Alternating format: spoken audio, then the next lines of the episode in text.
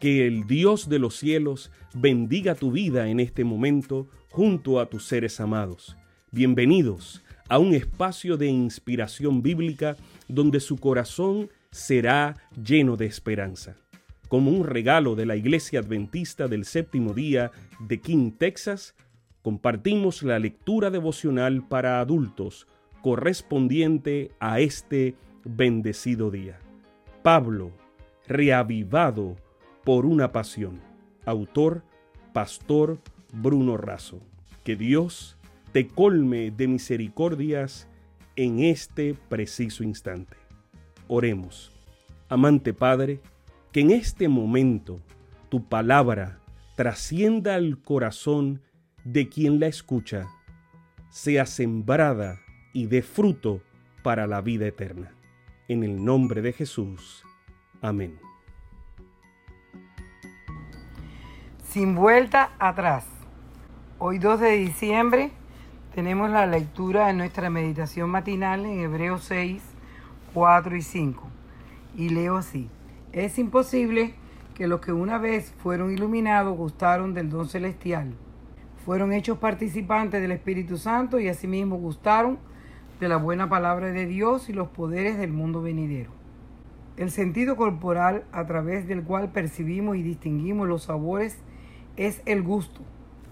Pero también la gente siente gusto por la lectura, la música, ciertos trabajos o el deporte. Solemos usar como expresión sincera, qué gusto saludarte. Decimos además que el gusto puede ser cultivado. Pablo dice que quienes fueron iluminados por la presencia de Dios han gustado de tres alimentos esenciales 1. Gustaron del don celestial, el Espíritu Santo. El Espíritu y sus dones hacen posible la conversión, la fidelidad y el testimonio misionero.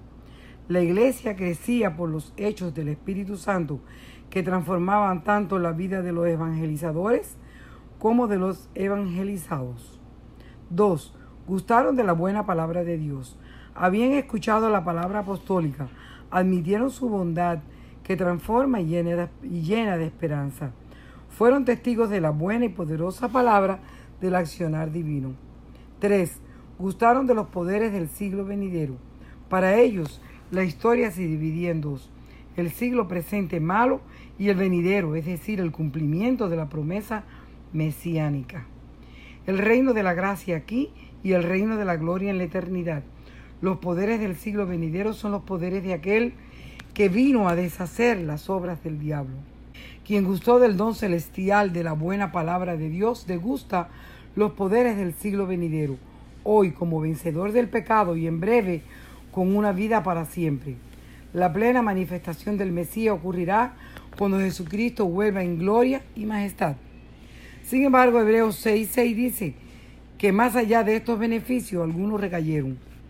Esa expresión usada una sola vez significa caer al lado, apostatar, ser infieles. No puede ser que después de haber gustado y experimentado nos volvamos atrás. Para los cristianos de origen hebreo, su volver atrás significaba retorno al judaísmo. La cariñosa amonestación dice que es imposible salvarnos siguiendo nuestro camino y considerando que no pasa por el Calvario. Por lo tanto, esto nos conduce a la muerte. El único camino al cielo pasa por la cruz. No tomemos un camino paralelo, cercano ni opuesto. Si ya gustaste, continúa. Si nunca probaste, prueba, porque es lo único que mantiene y perpetuará tu vida. No desestimes el eficiente y suficiente antídoto para el virus del pecado. El enemigo está apurado para destruir. Jesús tiene prisa para salvar. Que tengas un bendecido día. Sabemos que esta lectura ha bendecido su vida. Compártala, compártala con alguien más e invítele a suscribirse en nuestro canal para mayor bendición. Puede también